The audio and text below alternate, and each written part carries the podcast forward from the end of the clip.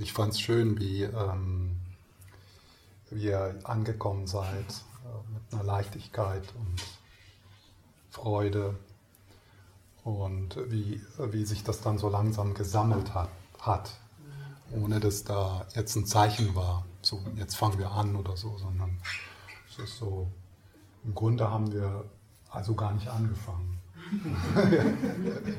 das ist so. Und das ist schön, weil, weil, man, weil wenn man nicht anfängt, dann kann man auch nicht aufhören.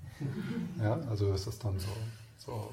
Und das ist, glaube ich, auch eine gute Haltung für Meditation. Also das ist so, dass es da nicht so diese Abschnitte gibt, sondern das ist so, okay, das sammelt sich dann so und dann wird es plötzlich still, so wie es jetzt gewesen ist. Und dann kommt was, ja, und dann nach einer Zeit stehen wir dann alle auf. Aber da ist etwas in dem Ganzen, was sich nicht verändert. Etwas, was, äh, was, äh, was da ist. Unsere Präsenz, die Stille, die uns umgibt.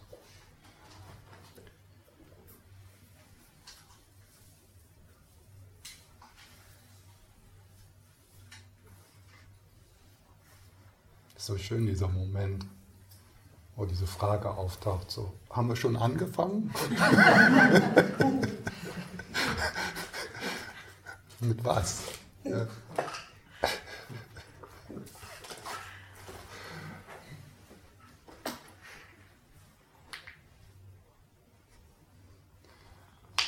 So diese Momente, wo, äh, wo das so noch nicht klar ist.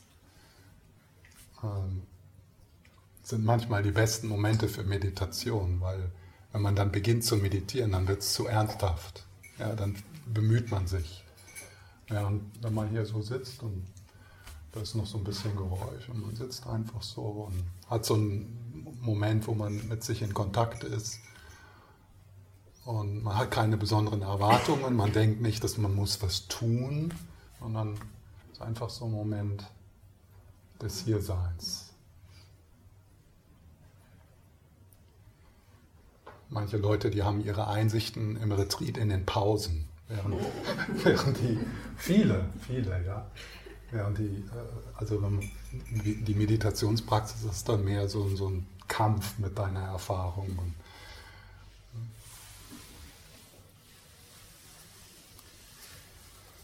Und, ja, ich möchte zurückkehren äh, auf, den, auf das Erste, was ich gestern gesagt habe. Ich kann mich nicht mehr so genau an die, an die Worte erinnern, aber so ungefähr ähm, habe ich euch eingeladen in die Sichtweise oder in die Annahme, dass Stille, Frieden, tiefgründige Liebe zugänglich ist in jedem Augenblick. Lama Yeshe drückt das kurz aus äh, für uns Christen. Äh, in seinem Buch äh, Einführung ins Tantra steht der Satz, der Himmel ist jetzt. Der Himmel ist jetzt.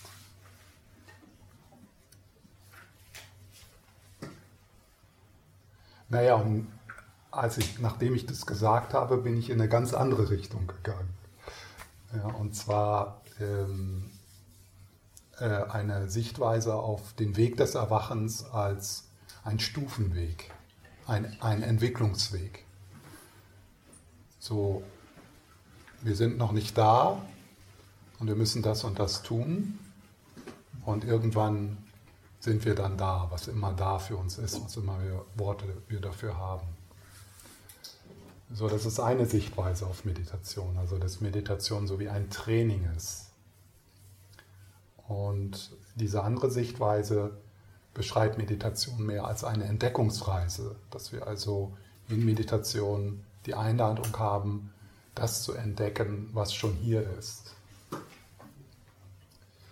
Also Heimat, Verbundenheit nicht etwas, was in der Zukunft liegt, wenn man alles richtig macht, sondern Heimat und Verbundenheit als der natürliche Zustand dieses Moments. Und der Weg des Erwachens hier ist ein, eine, eine, eine Entdeckung und ein Vertrauen in das, was schon hier ist. Und für die meisten Leute besteht die Praxis so aus einer gesunden Mischung von beiden. In verschiedenen Phasen deines Lebens, auch wo du dich mehr angezogen fühlst. In der, Im FPMT, also in der Organisation, wo ich äh, trainiere und übe, werden diese beiden Sichtweisen auch von zwei verschiedenen Lehrern getragen. So Lama Sopa, Stufenweg, Lama Yeshe, Mahamudra. Der Himmel ist jetzt und, und sich in diesen beiden Sichtweisen zu reiben und so deinen Platz da zu finden und von beiden zu profitieren. Das ist sehr wertvoll. Beide Sichtweisen haben so ihre, ihre Missverständnisse. Also beide Sichtweisen können missverständlich gehört werden. Also es ist sinnvoll, so aus beiden Sichtweisen zu profitieren. Und heute möchte ich die Sichtweise, die direkte Sichtweise betonen.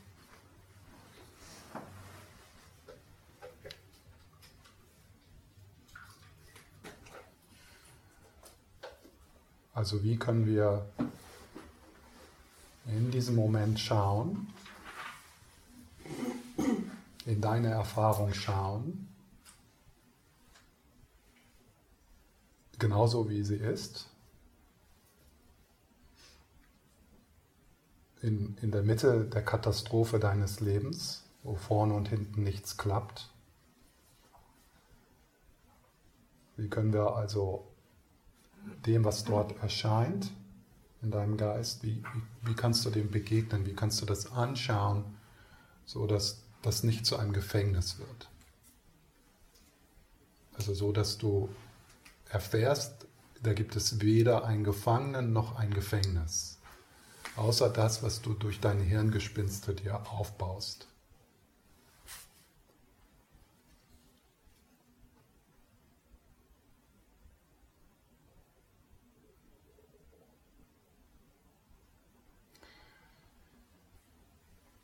So, jetzt in der ersten Meditation, die aufgebaut ist wie gestern Morgen, das heißt also diese Phase des Ankommens, äh, dann der Mentoren-Verbindungsprozess, und dann am Ende so ein, ein Hinwenden in die Bodhisattva-Motivation. Aber zusätzlich möchte ich noch so zwei Dinge dort hineinbringen jetzt. Ich werde das auch in, den Anleitung, in der Anleitung dann wiederholen. Das erste ist, alles, was du erfährst in diesem Moment, erfährst du in deinem Geist, erfährst du in deinem Bewusstsein. Es erscheint uns so, als ob wir so die Welt da draußen, so auf eine Welt da draußen schauen. Aber alles, alle, alle Bilder, die du im Moment siehst, alle Gefühle, die du hast, alle die Geräusche, die du hörst, erfährst du in deinem Geist, erfährst du in deinem Bewusstsein. Also wenn du zum Beispiel jetzt hier hinguckst, du siehst ein mentales Hologramm in deinem Frontal Cortex. Das ist das Bild, was du siehst.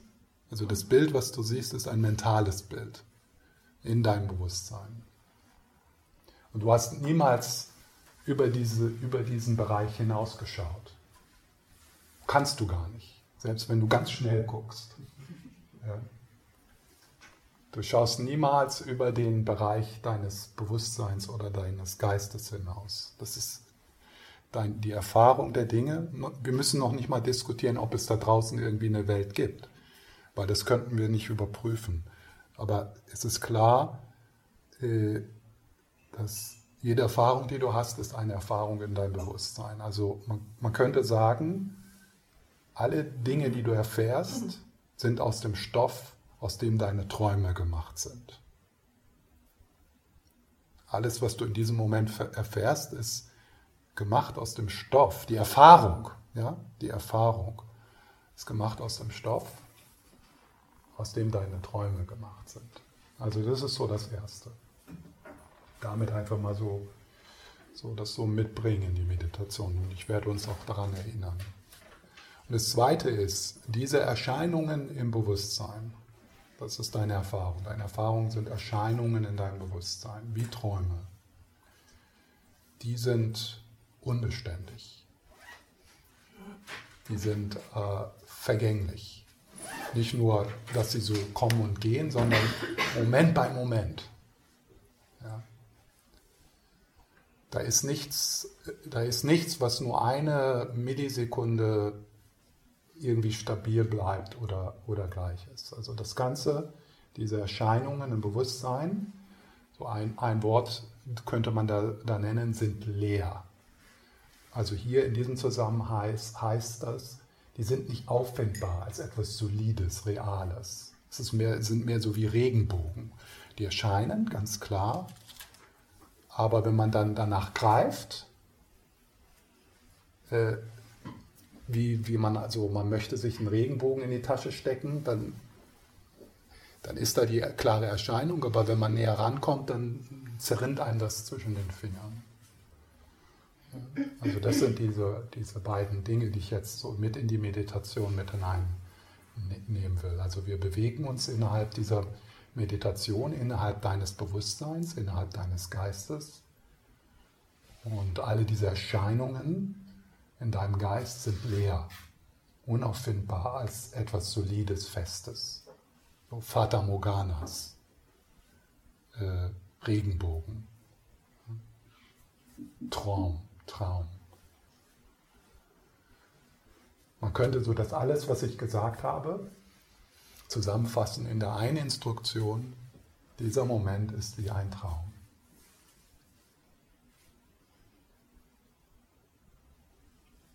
Ohne jetzt groß darüber nachzudenken, was ist der Unterschied zwischen Traum und, und das. Dieser Moment ist wie ein Traum.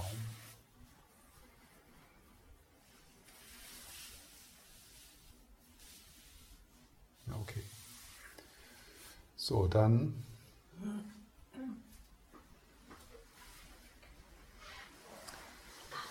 leiten wir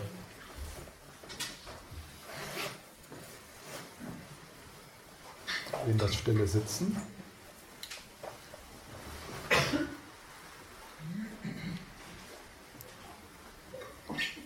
Und nimm dir die Zeit, so ein wenig die Körperhaltung zu korrigieren, auszuprobieren. Äh, wenn du möchtest, kannst du deine Augen schließen oder wenn du mit geöffneten Augen sitzt, dann lässt du den Blick ganz entspannt.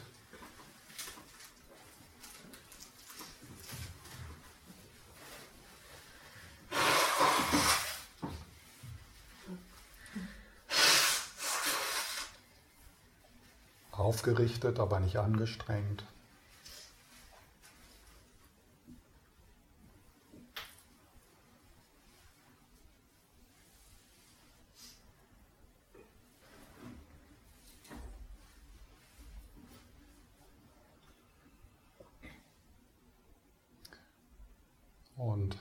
Du schaust, was passiert, wenn du beginnst, mehr Kontakt mit dir zu haben. Das Gewahrsein spürt ins körperlich Spürbare, so als ob du vom Kopf weg die Lebendigkeit in deinem Körper spürst.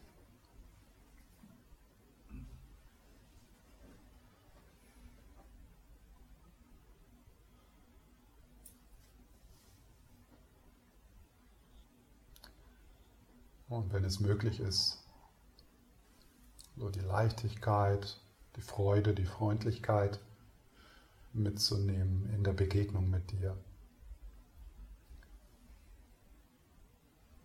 Das wäre sehr schön. Also, dass du dich so willkommen heißt, wie du bist, so wie du heute Morgen hier willkommen wurdest.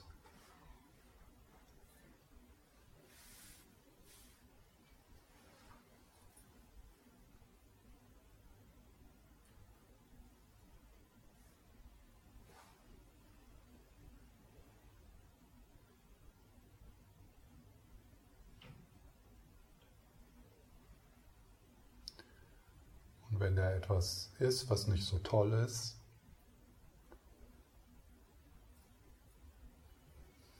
Dann schauen wir, was passiert, wenn du Ja sagst. Wenn dieser Aspekt deiner Erfahrung auch seinen Platz hat und sein darf.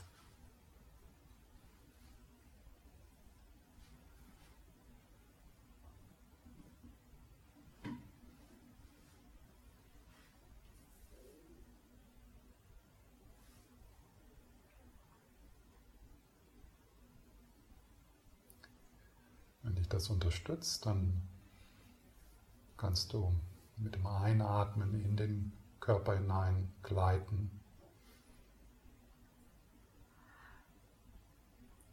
Und dann mit dem Ausatmen unnötige Anspannung, das Tun, das Verbessern wollen.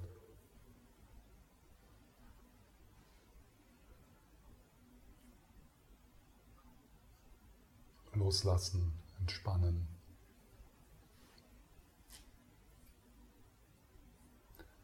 So dass dein Bauch etwas weicher werden kann, deine Schultern.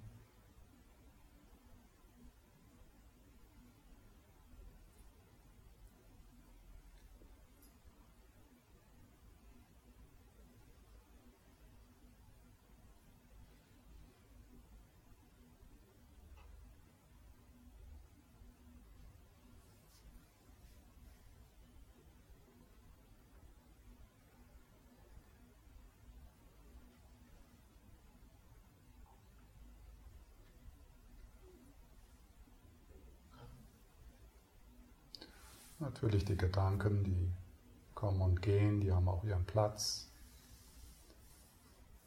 Aber vielleicht ist es möglich, sie weniger wichtig zu nehmen.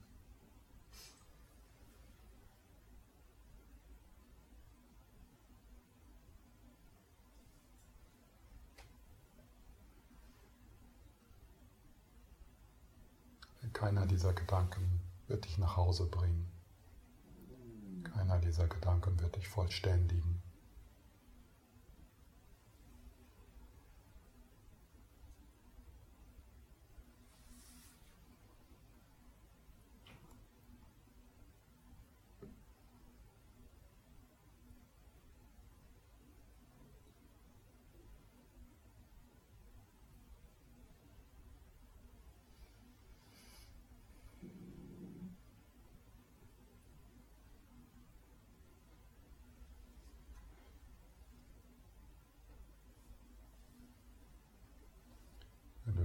Merkst, dass du dich verwickelst in den inneren Dialog,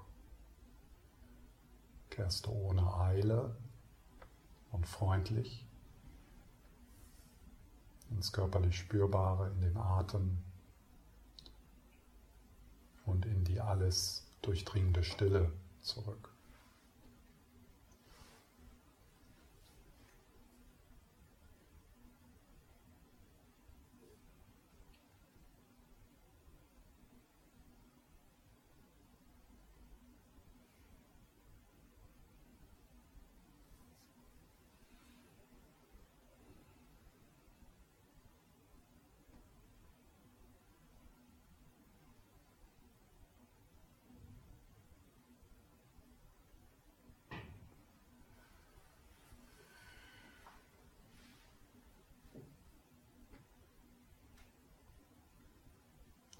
Wenn bemerkst, dass du etwas greifen möchtest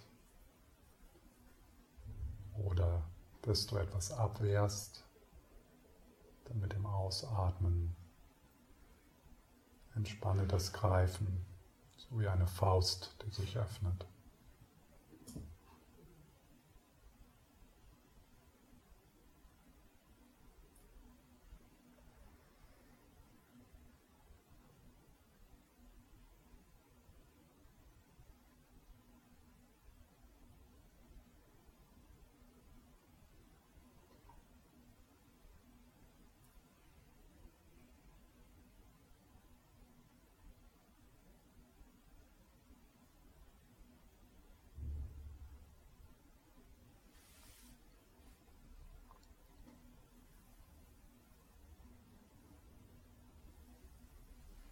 Nichts zu tun.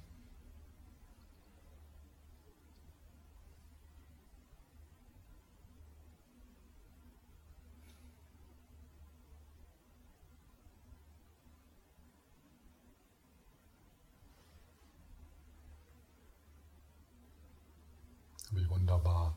Alles kommt und geht ganz von selbst.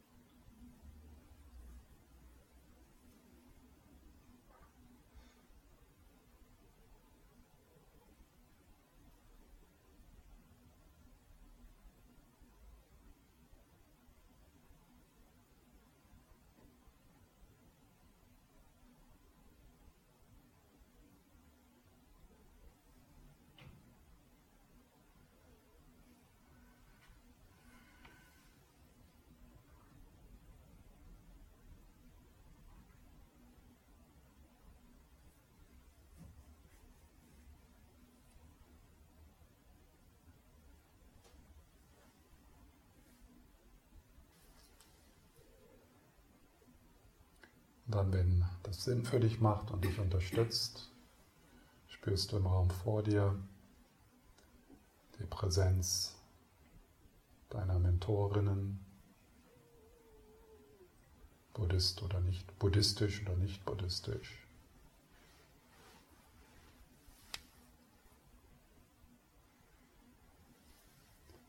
Und es ist so, als ob die Sonne aufgeht. Die liebevolle Stille, die tiefgründige Liebe,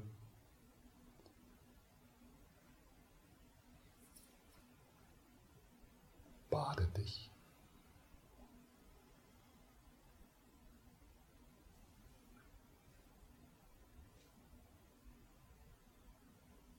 Du spürst, hörst, riechst die Präsenz tiefgründiger Liebe.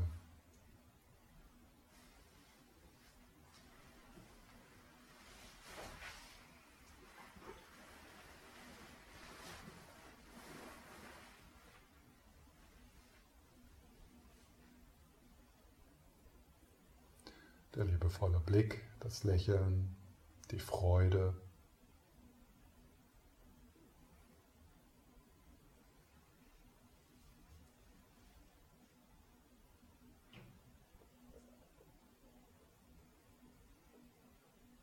Und du bringst dich ganz mit,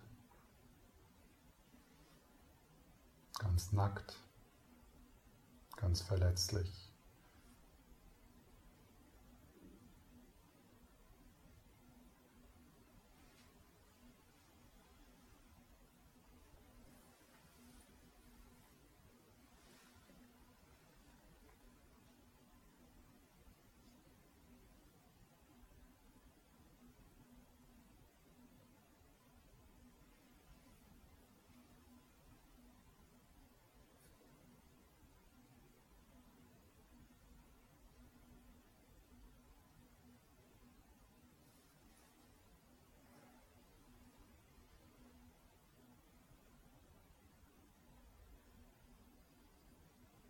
Wenn du abschweifst, kehrst du ins körperlich Spürbare zurück.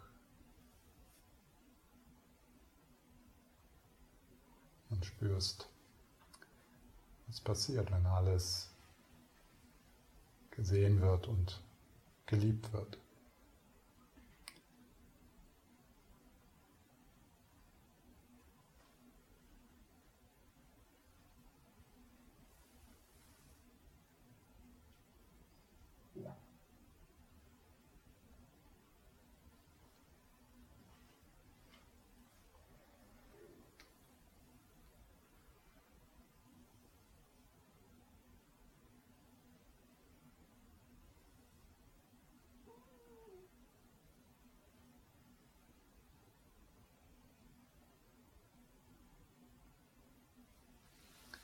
Dann lösen sich die Mentorinnen in diesem Licht auf. Das geht dorthin, wo es herkommt.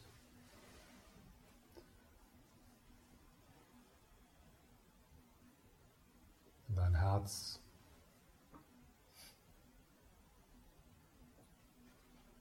Und du wirst dir,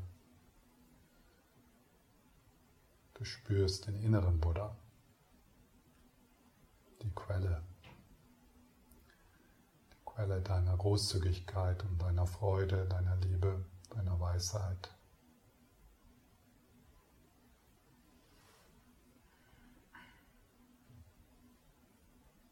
Und dieses Strahlen, diese Wärme füllt deinen ganzen Körper.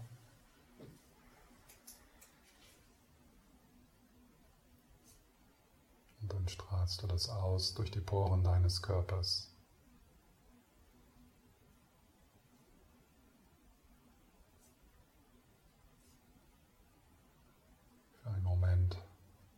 Vergess dich selbst und sei das Licht.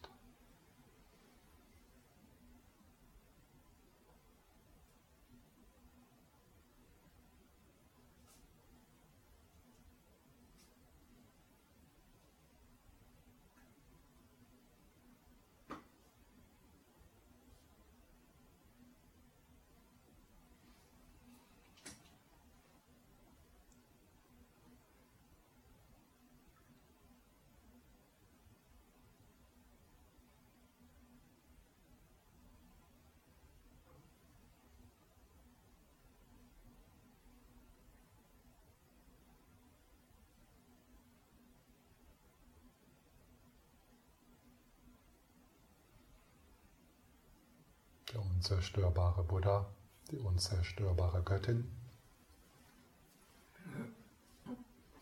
im Zentrum deines Wesens, Zentrum deines Herzens.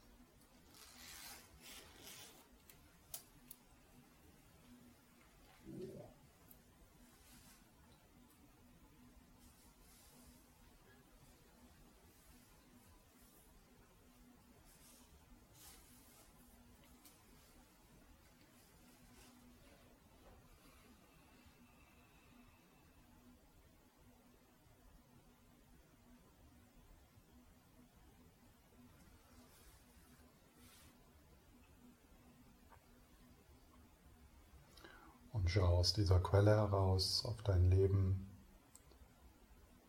auf deine Beziehungen.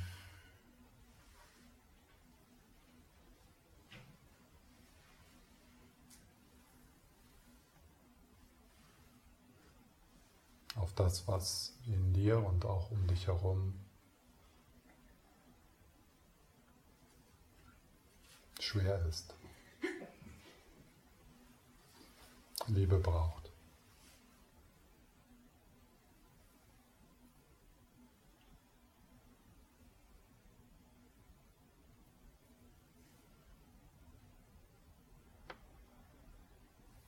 Wie schaut der Dalai Lama auf das?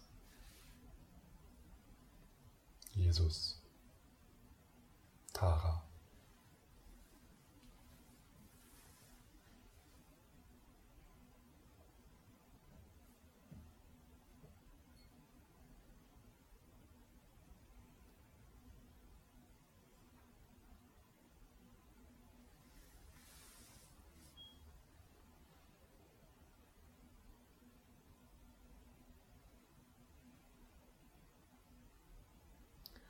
Dann mit dem nächsten Ausatmen weiten wir unseren Geist, lassen einfach alles so, wie es ist.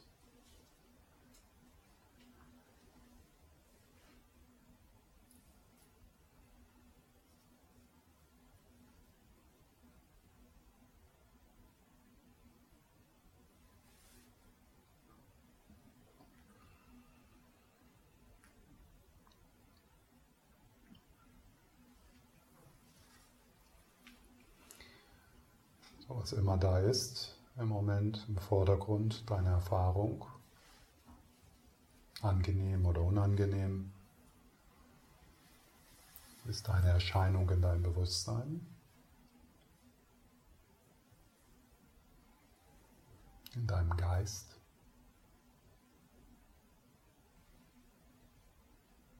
So wie ein Traum.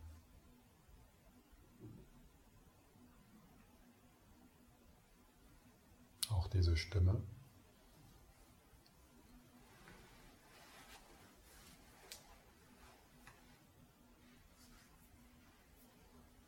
Die Körperempfindungen, Gefühle.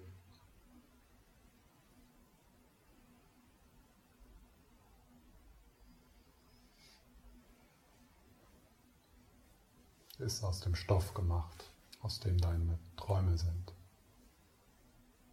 Aus Bewusstseinsstoff.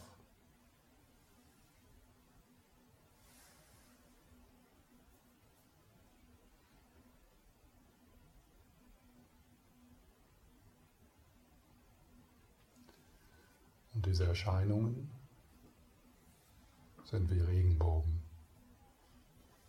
Erscheinend, aber nicht auffindbar als etwas Festes, Solides.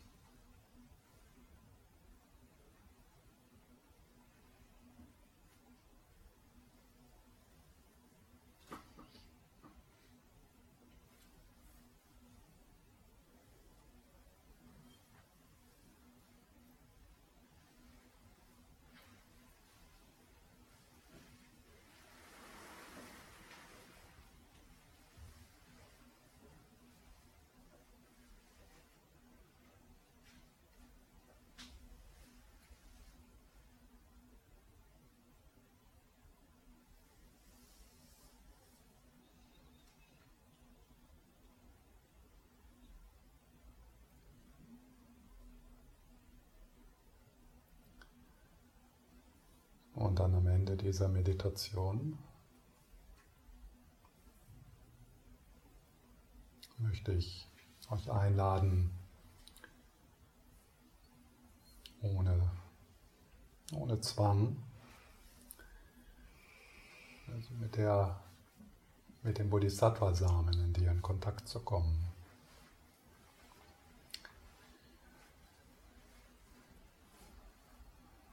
Mit dem Ruf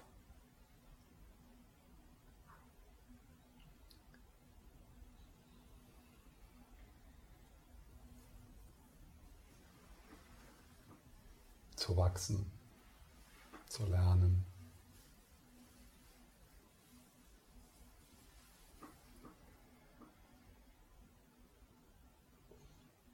Sehnsucht.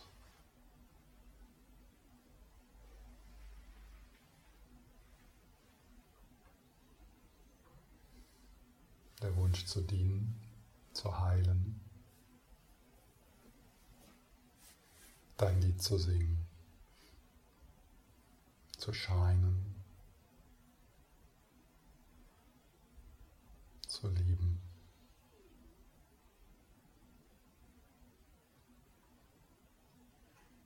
diese Welt zu retten.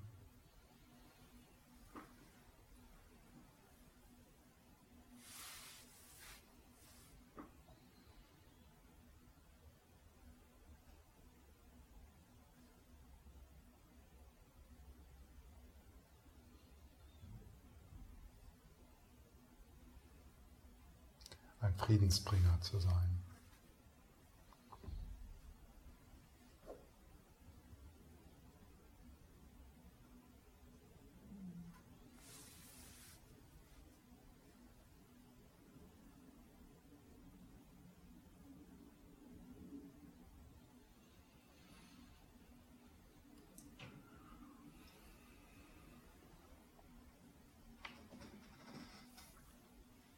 Und deswegen sind wir heute hier.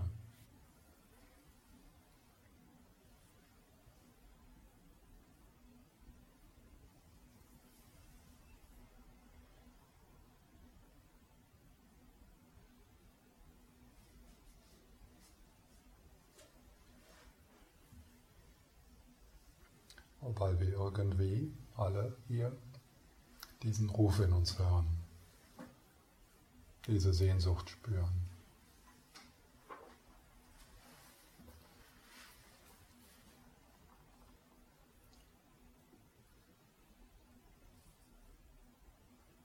Das ist der Schlachtruf des Bodhisattvas.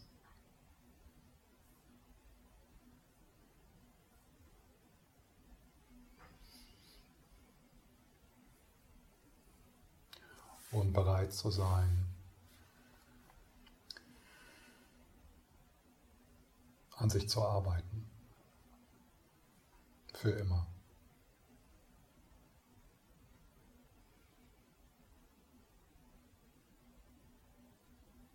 Scheißegal, wie lange es dauert.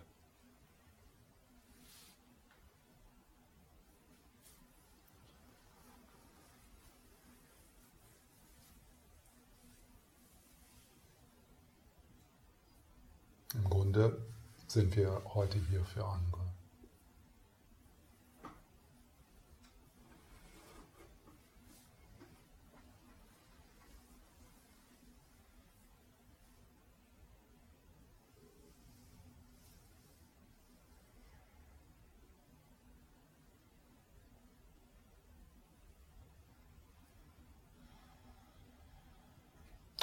Schließen mit Shantideva.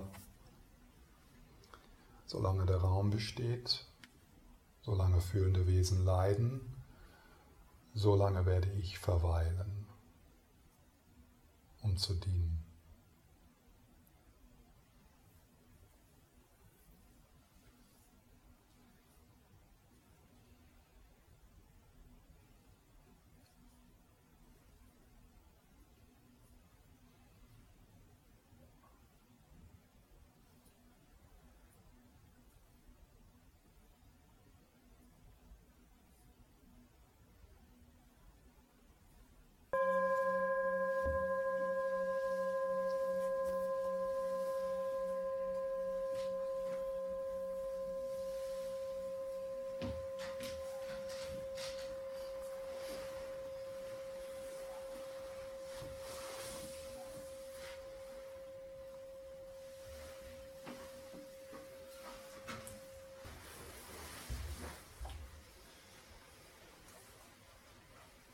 Gestern habe ich ja darüber gesprochen, wie wir diesen Faktor der stabilen Aufmerksamkeit fördern können. Ich bin ja dann doch nicht auf die neun, Stufen eingegangen, aber ich habe so die, so die Themen angerissen. Wenn ihr, wenn ihr gut, äh, wenn ihr Englisch versteht, dann ähm, könnt ihr ähm, auf meinem Soundcloud-Profil, hm, da gibt es so eine äh, Serie, das heißt Stages of Meditation, wo ich also durch diese, durch diese Stufen gehe. Aber so, äh, also wenn ich das nochmal so also wenn ich die Themen von gestern nochmal kurz wiederholen, wiederhole.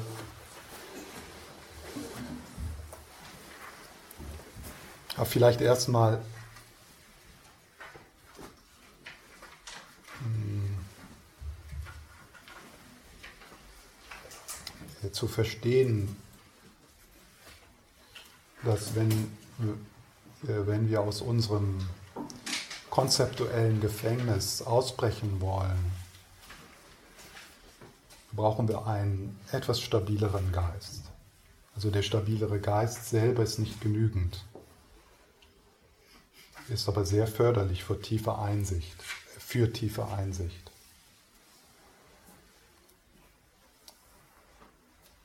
So, dann die Intention. Ja, wie, wie, wie kann man die Intention und die Faszination mit dem primären Meditationsobjekt unterstützen. So vielleicht eines der wichtigen Worte, die ich gestern gesagt habe, ist äh, liebevolle Neugierde.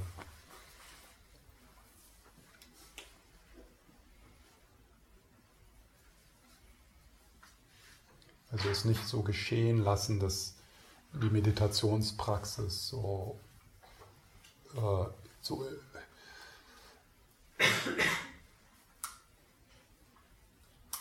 ja, oberflächlich, trocken, rituell wird.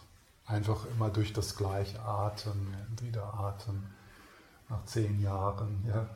Aber da ist nicht diese, äh, diese Faszination, diese, äh, diese Zärtlichkeit, äh, dieses Staunen, Dankbarkeit, Wertschätzung, Neugierde, neue Fragen stellen, andere Perspektiven finden mit dem Meditationsobjekt. Auf die Entdeckungsreise gehen. Das Meditationsobjekt ist wie eine Landschaft. Und die ist viel, viel reicher, diese Landschaft, als wir das zunächst ähm, annehmen. So, also Intention. Ah, wie, wie kannst du das unterstützen, dass du mit dem Meditationsobjekt äh, in Kontakt bleibst? Dass du also mit dem in Kontakt bleibst, was für dich wichtig ist. Und dass die anderen Prozesse, die um deine Aufmerksamkeit buhlen, dass du die, solange es geht, liebevoll ignorieren kannst. Gleichmut wird das genannt. Gleichmut ist nicht Gleichgültigkeit.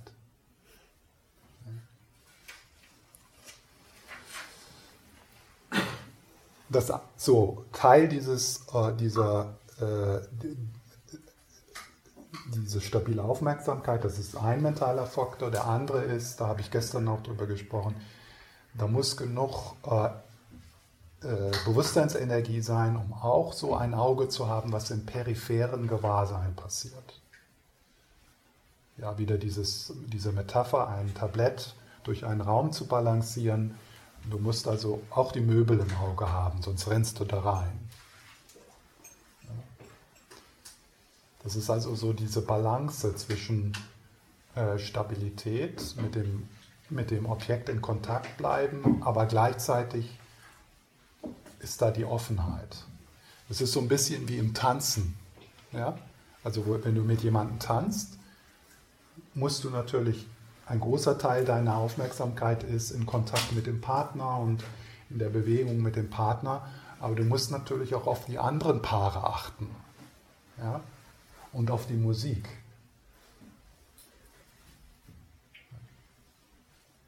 Das ist so ein, ein Fehler, den Anfänger oft machen, dass, dass der, der also der Geist wird eng äh, und da ist vielleicht so die Idee nur das, also nur der Atem, ja, und dann wird der Geist, verliert der Geist an Energie, weil da nichts mehr passiert. Also da passiert immer weniger, immer weniger. Und wenn weniger in unserem Geist passiert, dann kommt irgendwann das Signal, Jetzt ist es Zeit einzuschlafen.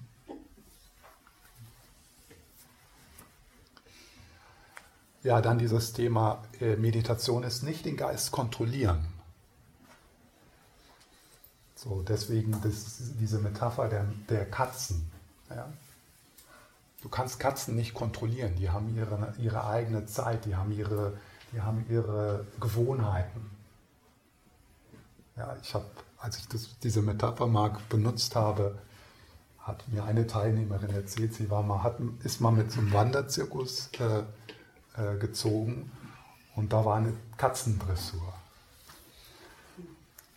Teil des Wanderzuges. Und dann hat sie sich diese, also diese, äh, diese, wie sagt man, diese nicht diese Veranstaltung, also diesen Auftritt, ja, diesen Auftritt, äh, die Show, genau, mit den Katzen an, ange, angeguckt und sie war so, wow, wie macht die das? Wahnsinn. Und dann hat die sich das, das nächste, den nächsten Tag angeguckt, das war total anders. da war gar keine Show die, die Katzen haben gemacht, was sie wollten und, und, die, und die hat das irgendwie, ist da so mitgegangen, ja, und hat so getan, als ob sie das kontrolliert. Also die, die, Show, die Show war immer anders. Ja, also das ist so diese, äh, diese und da kommen wir dann ja so auch in die Erfahrung der Selbstlosigkeit, ja, dass, dass das eine Illusion ist, dass es in, dass es da in, innerhalb dieses Prozesses, dieser vielen Prozesse, die dort passieren, dass es da ein Kontroll, Kontrollzentrum gibt. So der Boss, der sagen kann, okay Angst, du bleibst da sitzen, Traurigkeit in die Ecke, dich will ich gar nicht. Und ja, Frieden, ja. Ja. Das haben wir ja schon viel ausprobiert, das funktioniert nicht. Also keine Kontrolle, keine Gewalt.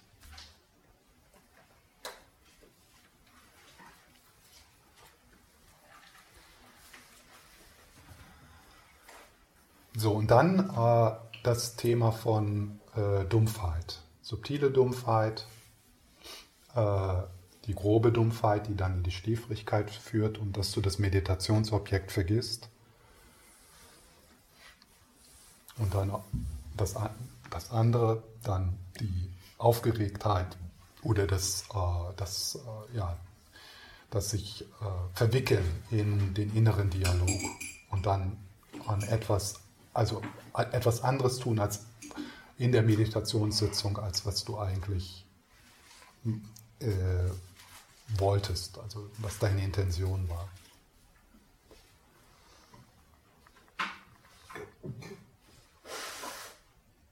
In der in dem Stufen, was, was nützlich ist, wenn du also diese Stufen studierst, also die, so, so, das ist wie so eine Landkarte, dass dir, also in, diesen Land, in dieser Landkarte wird dir gesagt, wann es gut ist, bestimmte Gegenmittel anzuwenden und wann es gut ist, mit bestimmten Prozessen zu arbeiten. Zum Beispiel, es macht keinen Sinn, äh, am Anfang subtile Dumpfheit als Thema zu machen.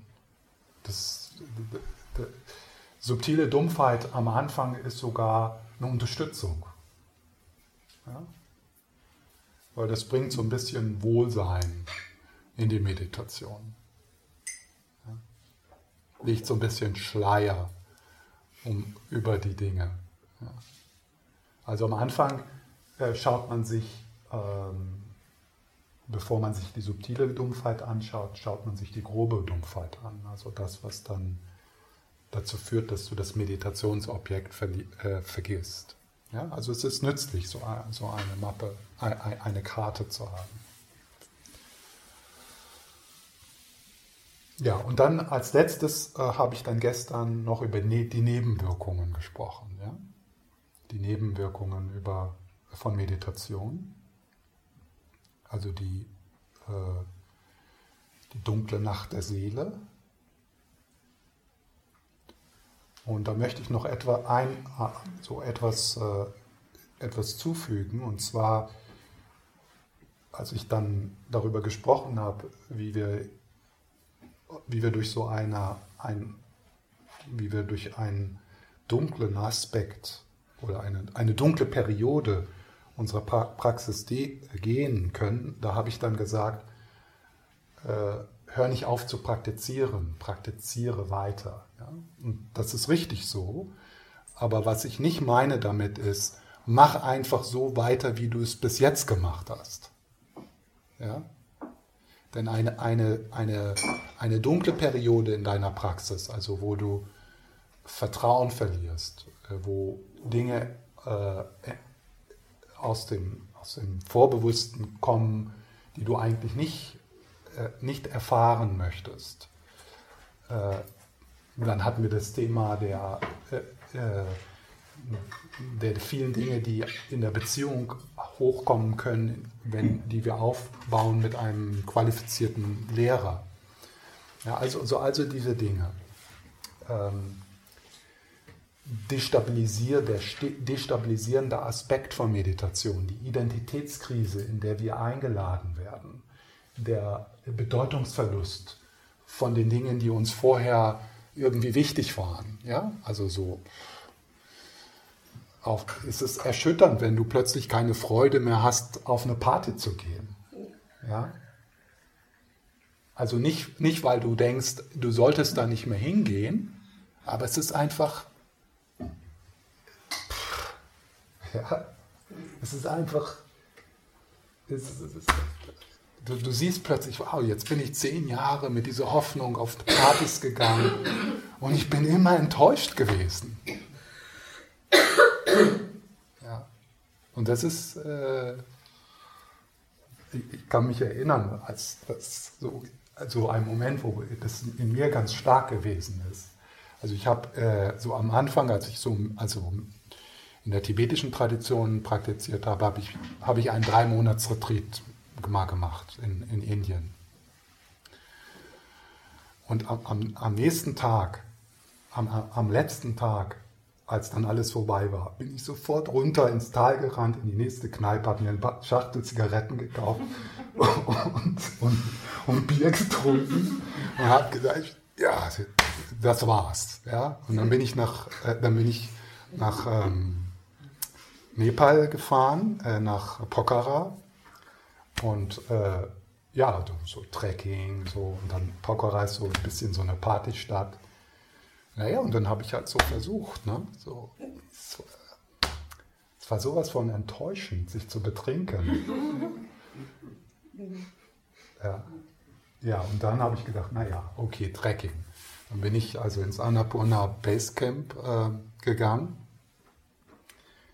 Und dann, äh, ja, dann sitzt man da, umgeben von, saß ich da, umgeben von den 8000ern. Sternklare Nacht. Ja. Und dann sitze ich da so und schaue so auf die Berge. Ja. so, okay. So what? Was fange ich damit an? Macht mich das besser? Hilft mir das, wenn ich bald sterbe? Ja. Ja, das ist ein Bild, da kann ich jetzt ein Foto von machen, damit ich es erinnere. Ansonsten wird das sowieso äh, irgendwie in Vergessenheit geraten. Ja. Naja, und dann habe ich am nächsten Tag meinen Rucksack gepackt und bin nach Gopan. und, das, und das ist, das ist ähm, habe ich gestern so beschrieben als diese, diese Phase, wo ja, sich Freundschaften sich auch auflösen, ja, die Dinge, die dir wichtig gewesen sind, Karriere zu machen, Dinge anzusammeln, ja, wenn das, wenn das dir so zwischen den Fingern verrinnt, das ist, kann freudig sein, aber das kann auch schwierig sein. Also eine Identitätskrise. So, dann weiter praktizieren. Was ich damit nicht mein, meinte, ist, äh, jetzt genau in dem gleichen Stil, mit den gleichen Methoden einfach so weitermachen, so verbissen. Ne? Also sagen wir mal, du hast ein Commitment und du machst eine Sadhana und du gehst so durch eine Phase und dann ist so, also dann hast du noch so genügend Disziplin, noch drei Jahre an der Sadhana rumzukauen. Also Sadhana ist so ein Meditationsmanual, was so äh, mit der tantrischen Praxis verbunden ist. Ja. Sondern äh, so eine Phase ist ja dann auch immer wieder, ist ja so die Einladung für dich, ähm, so deine Praxis authentischer zu machen mehr auf den, auf den, auf dann, auf den, äh, auf den eigenen Füßen zu stehen, dich unabhängiger zu machen, äh, was Neues auszuprobieren, vielleicht auch mal so in Bereiche zu gehen, wenn du so mehr so im Traditionellen praktizierst, die vielleicht ein bisschen kontrover kontrovers sind, ja? also dich auch herausfordern. Ja? Mal zu einem anderen Lehrer gehen, mal ein anderes Buch aus einer anderen Tradition vielleicht sogar ein psychotherapeutisches Buch lesen. Ja?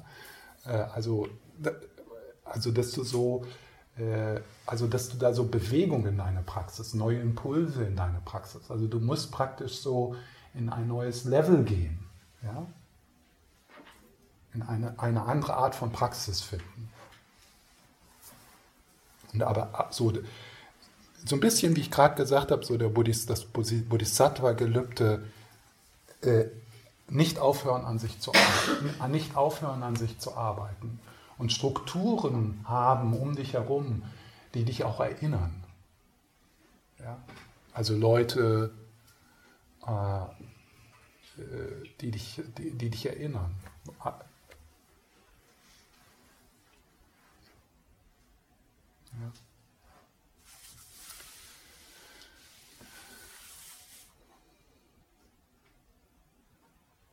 Irgendwelche Fragen zu dem jetzt? Ich habe eine Frage ja. an dich.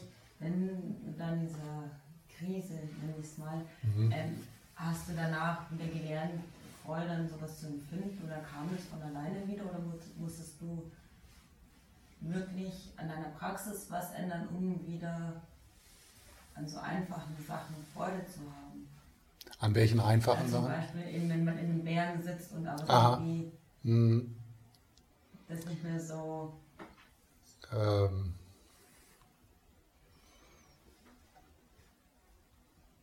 Und jetzt, ja, was ist noch deine Frage? Ob das von alleine wieder gekommen ist oder ob du wirklich daran arbeiten musstest, dass. Ja. Ich sitze nicht in den Bergen mehr.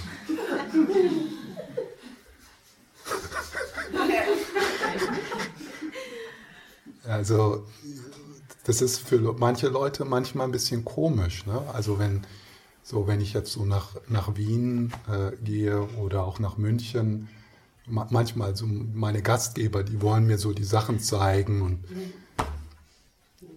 ich, ich habe oh, natürlich, ich gehe auf einen Spaziergang, ja, äh, aber jetzt, dass ich irgendwo hinfahre, um mir ein, ein Loch im Boden anzugucken, der Grand Canyon heißt. Äh, das ist äh, ein Zitat von Namasopa. Äh, das, ist, das, das heißt nicht, dass äh, natürlich die, äh, die Wahrnehmung von Schönheit und von Raum und von äh, Lebendigkeit, die ist natürlich äh, intensiver und stärker. Aber ich muss, ich äh, gehe da nicht irgendwo speziell hin oder ja. Also was, das, was ich von den Städten sehe, wo ich bin, ist der Weg, wo ich schlafe, zu dem Weg bis zu dem, bis zu dem Ort, wo ich äh, unterrichte. Das kenne ich äh, von den Städten. Genauso in Graz. Der Weg von, ich war immer schockiert, da war so ein schöner Wald und der Stefan hat gesagt, er kennt nur den Weg von dort, wo er schläft, bis zum, zum Essen und wieder zurück. Und ich war immer hundertmal im Wald und der Stefan braucht es nicht. Ich weiß es nicht. Ich, ich würde das gar nicht so vergleichen. Ja. Das ist jetzt, das, das ist jetzt nur so, also das ist jetzt nur so meine, meine Antwort. Ich sage das jetzt nicht, das ist jetzt erstrebenswert oder so. Ne? Ja, ich ob, dann, ob man dann auf einmal nach zwei Jahren sich dann wieder denkt, ah, jetzt habe ich das, mhm. das nicht irgendwo. Oder ob halt dann diesen drei Monaten Retreat oder ob das halt dann einfach bleibt, dass man halt dann ich denke, das ist sehr unterschiedlich. Ja. Äh, äh, ich denke, da, das, da, da gibt es nicht irgendwie eine Regel, äh, wo du dich, ähm, also wo du dich hinein, also dem du folgen müsstest. Ja. Also jetzt, was ich jetzt gerade gesagt habe, ist nicht irgendwie ein Zeichen von äh, ja, dass das irgendwie das Tolle ist. Und, und wenn man einen Wanderurlaub macht, das ist nicht so toll oder so. Also das, das ist nicht so. Es ist, denke ich, mehr so diese Haltung, äh, das zu tun, äh, was dich wachsen lässt. Ja, und Freude, Freude ist ein Teil, äh, ist, ist ein wichtiger Aspekt, also zu sorgen, dass da Freude ist. Manchmal erlebe ich das oder sehe ich in einigen hm, dass sie Dinge unterlassen, die ihnen vorher Freude gemacht haben. Zum Beispiel ein Musikinstrument zu spielen oder wandern zu gehen. Äh, weil, weil dann so, ja, ich muss, ich möchte ja meine, meine Zeit verbringen mit Praxis. Und dann merke ich so, wie die Lebensfreude in denen sich verringert. Ja? Also so, so die Vitalität. Äh, und, und das, das ist überhaupt nicht hilfreich, weil, weil, weil Vitalität ist sehr wichtig und, und mit, Freude, mit Freude in Kontakt zu sein. Also ich habe schon einigen gesagt, äh, pack dein Musikinstrument aus, integriere das in deine Praxis, mach das deine Meditationspraxis. Wenn du gerne zeichnest, wenn du gerne kreativ bist, äh, bring die Frage dann in, in diese Handlungen mit, äh, wie kann ich das, also wie, wie kann ich das betrachten, sodass ich das als Teil meines, meines Weges sehe. Das ist mir so, natürlich, äh, wenn du wandern gehst, äh, äh, da gibt es so viele, so viele Dinge, die du dort mit hineinbringen kannst, so dass äh, so ein Wanderurlaub vielleicht kraftvoller für dein Wachstum ist, als wenn du in ein Meditationsretreat gehen würdest. Äh,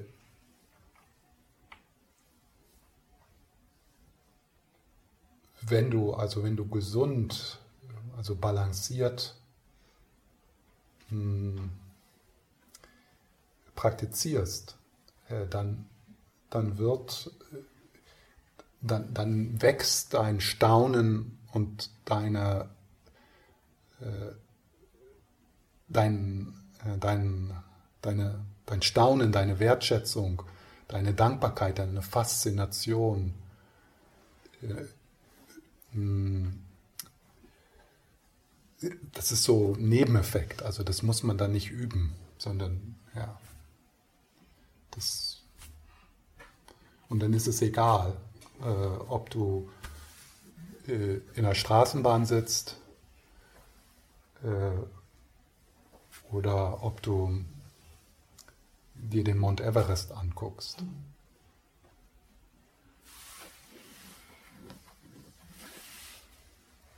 Ist da noch was? Nee. Also was du sagen willst, ist, wenn ich das richtig verstanden habe, du musst jetzt nicht extra zum Mount Everest fahren, um dort ein Erlebnis zu haben, das dich irgendwie glücklich macht. Ja. Aber wenn du nun mal gerne Aber zum Mount Everest fährst, und, äh, ja, weil, weil das dir Freude bringt und weil du äh, auch an der Herausforderung wächst, ja, also zum Beispiel auf den Mount Everest äh, zu gehen. Ich habe vor, vor zwei Jahren oder so eine junge Frau kennengelernt. Die war schon viermal jetzt, glaube ich. Ja, ist egal, aber ein paar Mal. Mit, also auch eine Praktizierende ähm, gesprochen dann ist es natürlich, also wenn das so Teil dessen ist, was der Vitalität bringt, äh, wo du wachsen kann, dann die Frage so, was kann ich dort so mitbringen von meiner Praxis? Wie kann ich das, wie kann ich das äh, zum, also zum Geistestraining äh, nutzen? Ja. Ähm,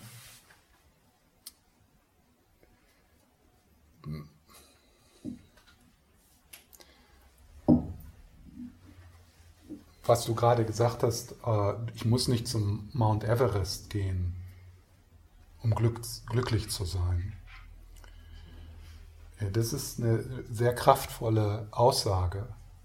Und wenn man die wirklich zutiefst reflektiert, äh, kann das sehr freudig sein, aber wieder auf der anderen Seite wieder, ähm, äh, also das kann dann so zu einer zu einer Krise führen, weil all die Dinge, die du vorher gedacht hast, die dich glücklich machen würden, die, die erkennst du als Dukkha. Ja?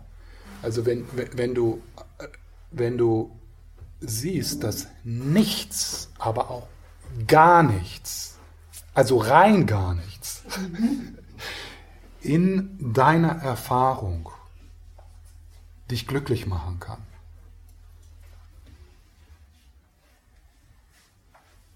Das ist das Erkennen von Dukkha. Es geht ja noch weiter, du brauchst ja gar kein Glück. Du brauchst ja gar nicht glücklich sein. Das ist ja auch das du. Thema. Also der Prozess. Der Prozess braucht ja nicht glücklich sein. Da, äh, das hat jetzt. Ja. Äh, also wenn du das, äh, wenn du das erkennst, also es ist ja nicht nur, dass äh, du den Mount Everest nicht brauchst. Oder der, der Mount Everest, die irgendwas, alles andere auch nicht. Also du kannst, also du versuchst den Mount Everest und dann versuchst du äh, dies und das und das und das.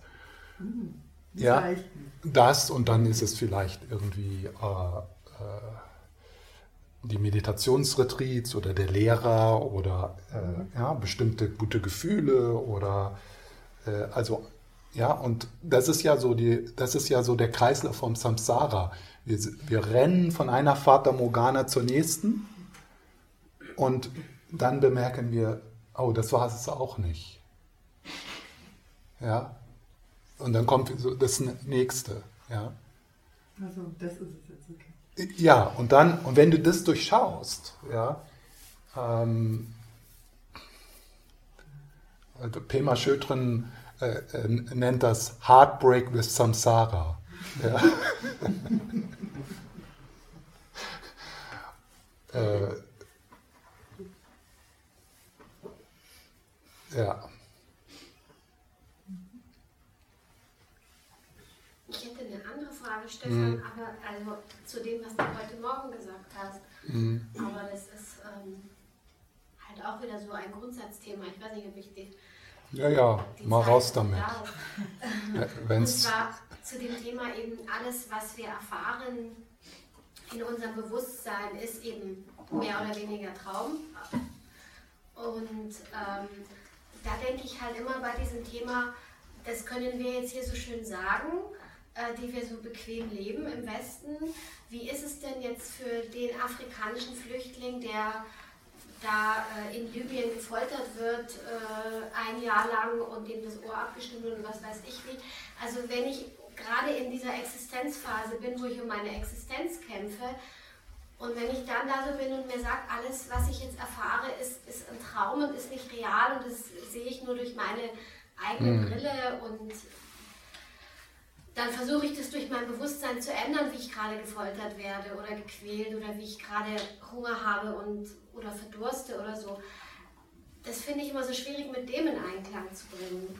Ich finde im Westen, hm. also ja. wie, wie, ich das dann darauf stülpen soll, wenn, wenn ich gerade um meine Existenz kämpfe oder um mein Überleben. Hm. Ja, denn es ist gut, äh, äh, wenn man anfängt zu üben, während man in München lebt.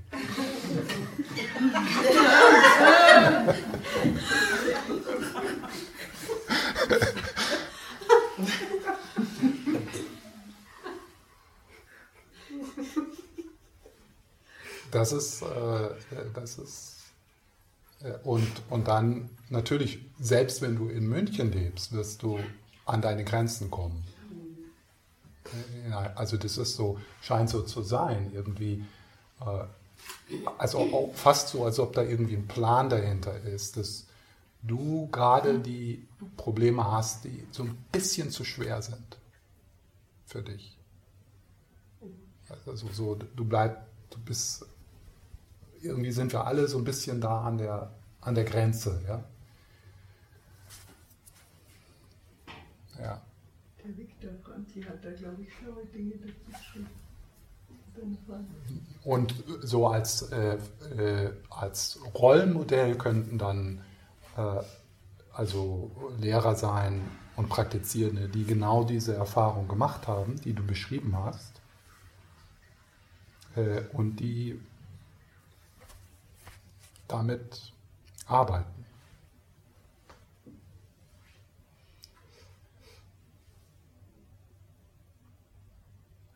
Das, ich weiß nicht, ob du hörst, wenn ich sage, das ist alles in deinem Geist, das ist alles äh, wie ein Traum. Hörst du dann, dass das, ähm, hörst du dann sowas wie, ja, und deswegen macht das alles gar nichts.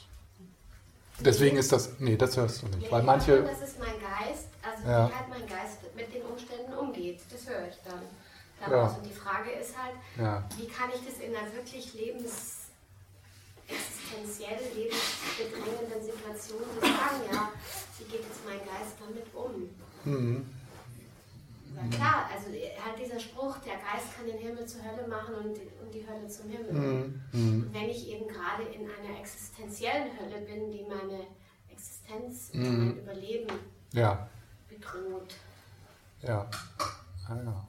Aber wenn die Methoden, die du übst und die Sicht, die du einübst und die Weisheit, die du entwickelst und das Mitgefühl, das du entwickelst, nicht solche Situationen tragen kann, dann ist es, ja, dann, dann würde ich da nicht meine, dann würde ich auf diese Methoden nicht meine Karten setzen. Dass das schwierig ist und dass ich scheitern werde darin, das ist klar. Aber ich möchte meine Karten auf etwas setzen, was eine Zuflucht ist, der ich in allen denkbaren Umständen, äh, eine Zuflucht, die mich in allen denkbaren Umständen tragen kann.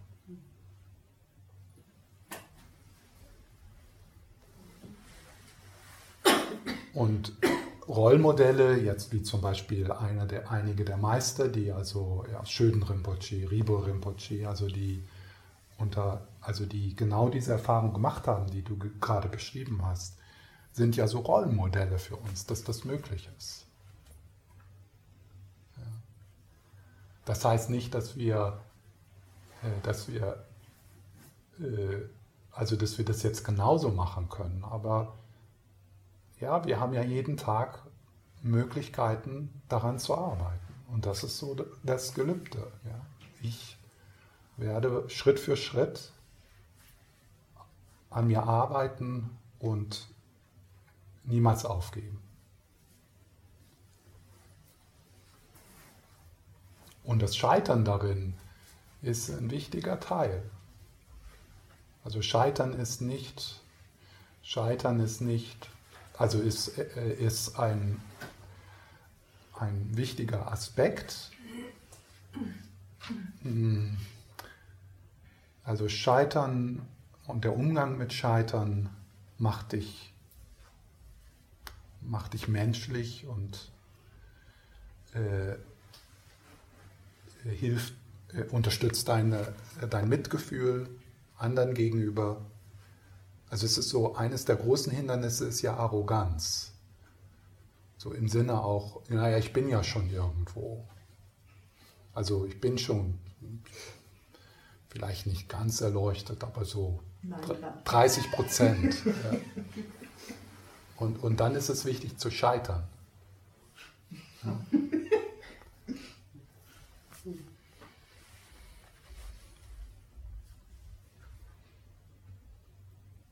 nachdem ich äh, äh, die Robe abgegeben habe, ist mein Erleuchtungslevel, also hier ist äh, 0, ja.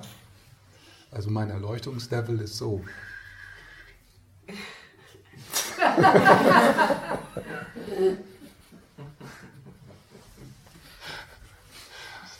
Aber war es dann eine Unterstützung, die Robe, oder war das ein, ein Trugschluss? Äh, eine, klar, eine Unterstützung. Ja.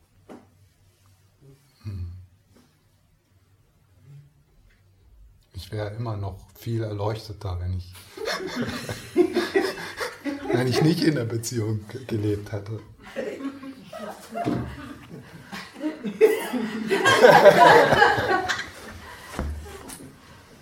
aber, wenn das so einfach ist.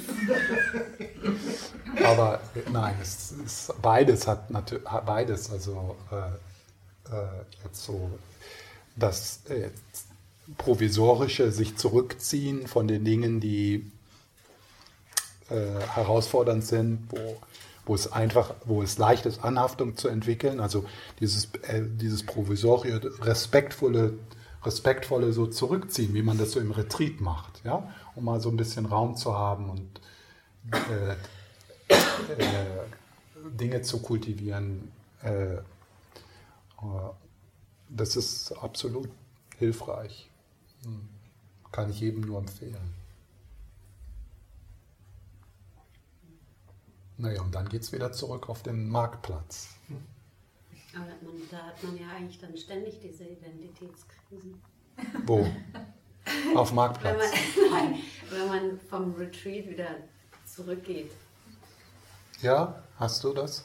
das finde ich schon Hm. das ist total schwierig, Ja, den Übergang. den Übergang. Mhm. Das ist, äh, ist ein wichtiges Thema, äh, wo man auch so gegen das Ende des Retreats äh, gut ist, sich so auszutauschen. Äh, aber für mich ist das. das ist, also erstmal, äh, also für mich ist da nicht, äh, ja, es ist, ich bin immer im Übergang irgendwo. Also es ist so, ich habe, ich, ich, für mich ist da nicht mehr so ein, also das ist nicht mehr so, also es ist nicht mehr so ein Unterschied. Hm.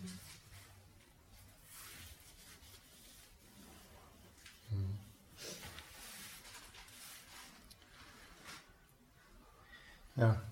Ich hänge noch ein bisschen an dem Punkt, wenn du sagst, also wo, wo du das vom, vom Basecamp erzählt hast, Mhm. okay, ähm, das ist jetzt ein schöner Blick, das sind die Sterne, aber so what? Ich Mhm. gehe nach Kupa zurück. Mhm. Oder du bist in Städten und kennst dann nur d- den Weg zwischen, Mhm. wo die Seminar stattfindet und da, wo du wohnst. Mhm. Und ich würde mal so sagen, 95 bis 98 Prozent der Leute, die dann in Städten unterwegs sind, natürlich muss ich ja dann dorthin gehen und das gesehen haben. Das machst du ja alles so äh, nicht. Und für mich ist es das so eine Blackbox. Ähm, Mhm. was machst du denn anstelle dessen? Also Mhm. was in Anführungsstrichen 98 Prozent aller Menschen dann so Mhm. machen würden. Mhm. Ja.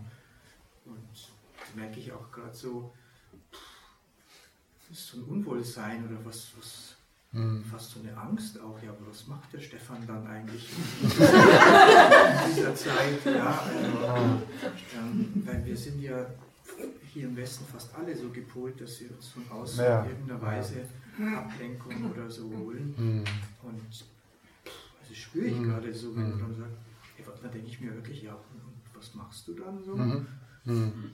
So ein Stück weit. Ja, ja. Äh, ja, also ich nochmal zum Wiederholen. Ich stelle das jetzt nicht, äh, äh, das ist jetzt so ein,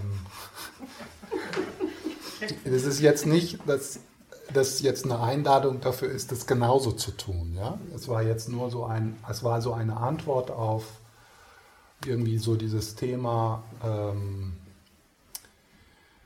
äh, wo also diese Enttäuschung oder ja, diese Enttäuschung oder die Einsicht, dass alle diese Dinge, die wir so im Westen mh, verkauft bekommen als das, was uns vollständig und befriedigt und glücklich macht, wenn das durchschaut wird sozusagen. Ja?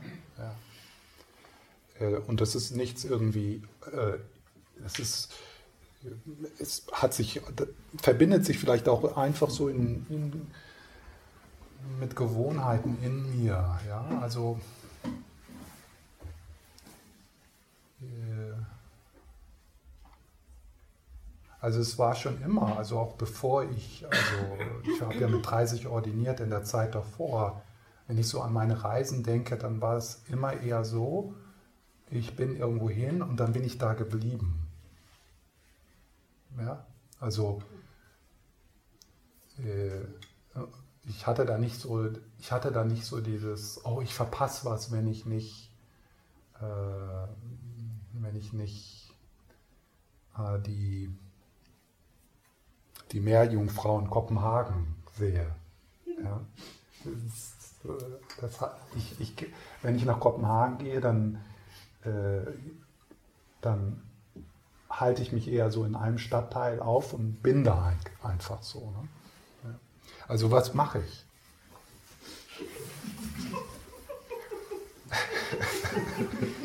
Schau. Ja.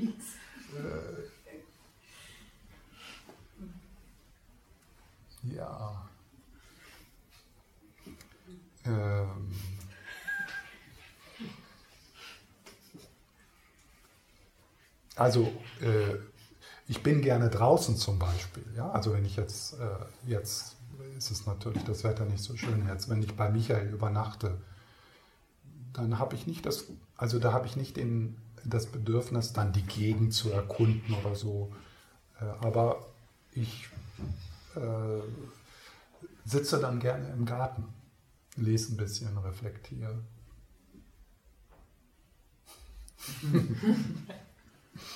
Okay. Aber das ist, glaube ich, das ist, es glaube ich, eher eine, ähm, einfach so eine Gewohnheit.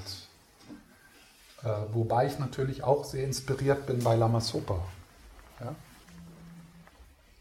Also das, äh, vielleicht habe ich auch ein bisschen zu lange äh, so, so in der, dort in der, in, in der Umgebung äh, im Umkreis von Lamasopa verbracht. Das ist einfach so, so einiges meiner der Interessen so ist nicht mehr da.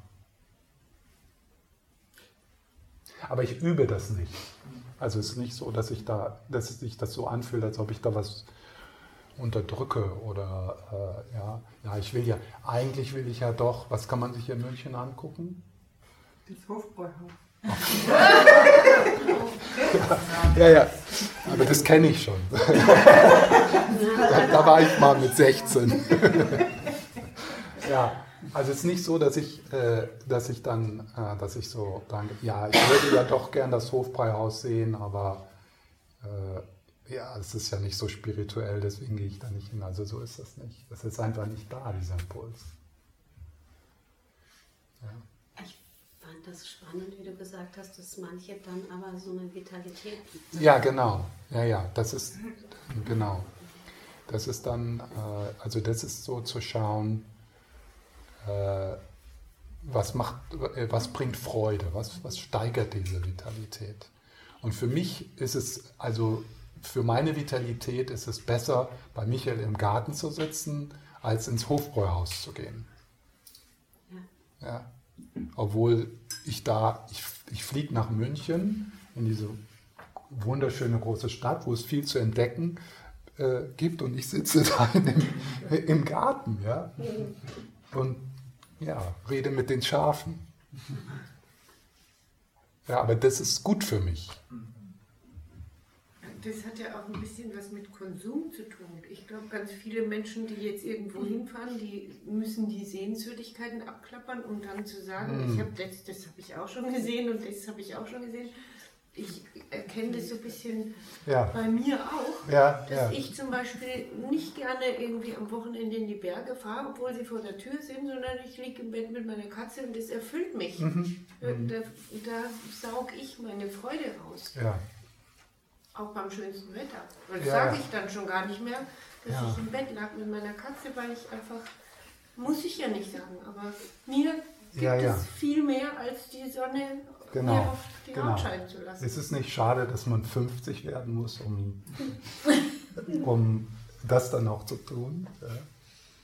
Also, das braucht so eine Zeit, äh, irgendwie für sich einstehen zu können und seine Bedürfnisse, ja, ja, dass die Sonne scheint. Alle, alle, Kopen, alle Leute in Kopenhagen wollen draußen sein. ja? ja? Nee, ist schön hier drin. Ich schaue raus. Aber da, dafür, ein, also das, äh, das so, äh, dem zu vertrauen, so dein, den eigenen Bedürfnissen und das, was dir Vitalität und Freude bringt, was, was äh, anders sein kann als das Bedürfnis anderer. Nicht Immanuel Kant, sein ganzes Leben lang nicht aus seinem Lehnstuhl in wo ist der Herr Königsberg oder so rausgekommen. Hm? Der saß Immanuel Kant saß ah. auch sein Lebtag lang. Ja, aber dir war sehr unglücklich. Sein Lehnstuhl. Wobei das natürlich auch so ein, ein, ein Zeichen ist, dass viel, also viel, viel Kunst und viel Schönheit kommt aus, so, aus, dem, aus dem unglücklichen Leben. Ne? Stimmt, ja. Okay. Das Problem. So, also, dann, vielen Dank. Ähm, damit ist die Blackbox für mich so ein Stück weit gelüftet, mhm. weil ich dachte mir ja, vielleicht bist du so in dieser Zeit so in der Natur des Geistes, dass du gar nichts anderes so. mehr brauchst, weil also Nein. du machst halt Hm. Also, nee. Äh, aber es ist schon so, dass ähm, äh, also ich, äh, also das ist so mein Hobby. Also mein Hobby ist, mein Hobby ist äh, das Dharma. Und ähm, ja, also das heißt, dass und, und irgendwie ist es passiert, dass also durch die Struktur um mich herum, also dadurch, dass ich Kurse gebe, ähm, äh, habe ich mir also eine Struktur sozusagen geschaffen, die, äh, die mich so ein bisschen manchmal zwingt, auch wenn ich nicht so, mich nicht so fühle, immer also in Kontakt zu bleiben und immer zu reflektieren. Und ja, äh, und meistens macht mir das Freude. Ja. Manchmal ist es so, weil ich gehe auch durch diese Phasen und durch diese Krisen. Äh, manchmal, äh, manchmal, mh, manchmal ist es so, okay, jetzt kommt dieses Wochenende und es ist ja immer, irgendwas ist immer vor mir, so innerhalb der nächsten Woche ungefähr. Ja. Äh, und das ist für mich so die Struktur, die mich, was ich gerade so gesagt habe, so eine Struktur zu schaffen, die uns so ein bisschen am Ball hält. Auch in der Zeit vielleicht, wo wir, ähm, wenn wir alleine wären, wo wir sozusagen aufgeben würden. Ja?